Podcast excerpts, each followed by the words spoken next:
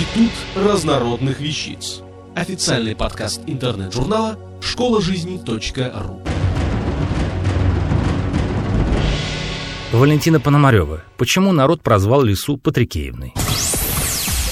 Да разбойница лиса хитрая, любит курочек, любит уточек, свернет шею гусю жирному, не помилует и кролика. Константин Ушинский, Лиса Патрикеевна. История эта давняя, случившаяся много веков назад. Героиня многих русских сказок получила отчество от имени Патрикей, имеющего античные корни. По-гречески «патрицис отчий», по-латыни «патрициус благородный». Так что давалось оно людям знатного происхождения. Одним из таковых был родовитый княжий отпрыск Патрикей, сын Нариманта Туровского, внук знаменитого литовского владыки Гедеминоса. В 1383 году Патрикей стал наместником Новгорода. В Новгород приехал князь Патрикей Наримантович, и прияша его, новогородцы, и дашь ему кормление пригороды, Орехов и Курельские, и полку пори городка, и Лузкое село. Любопытно, что те же самые вотчины за полвека до того были получены его отцом Наримантом, изгнанным с них через пять лет за пренебрежение к управлению землями и защите Новгорода от Ливонии. Трудно жилось новгородцам под новым наместником Патрикеем. Недовольны они были. Поговаривали, что сеял князь вражду промеж народа и был причастен к формированию специальных дружин ушкуйников и руководству их разбоем как по северным землям, так и за их пределами. Уже через год жители Ореховские и Корельские прислали делегацию в Новгород с жалобой на князя, а тот в ответ поднял смуту в городе.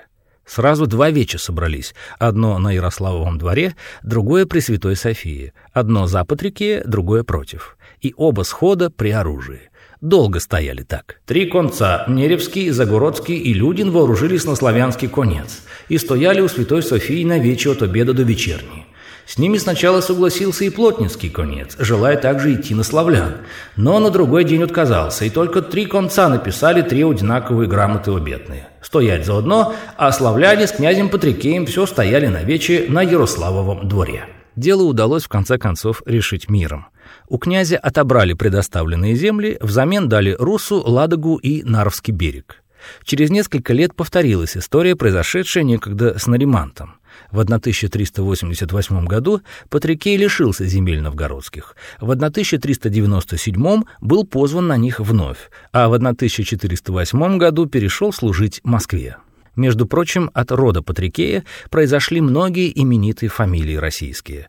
От сына Федора – Хованские, от другого – Юрия Булгаковы, Щенятевы, Куракины, Голицыны, от третьего – Александра – Корецкие.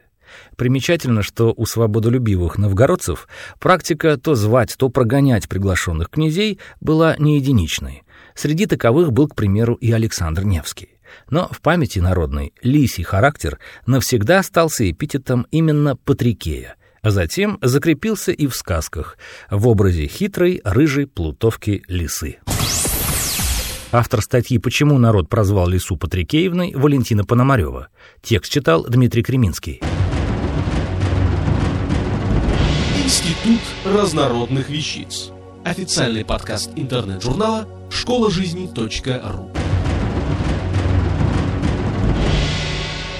Слушайте и читайте нас на www.школажизни.ру.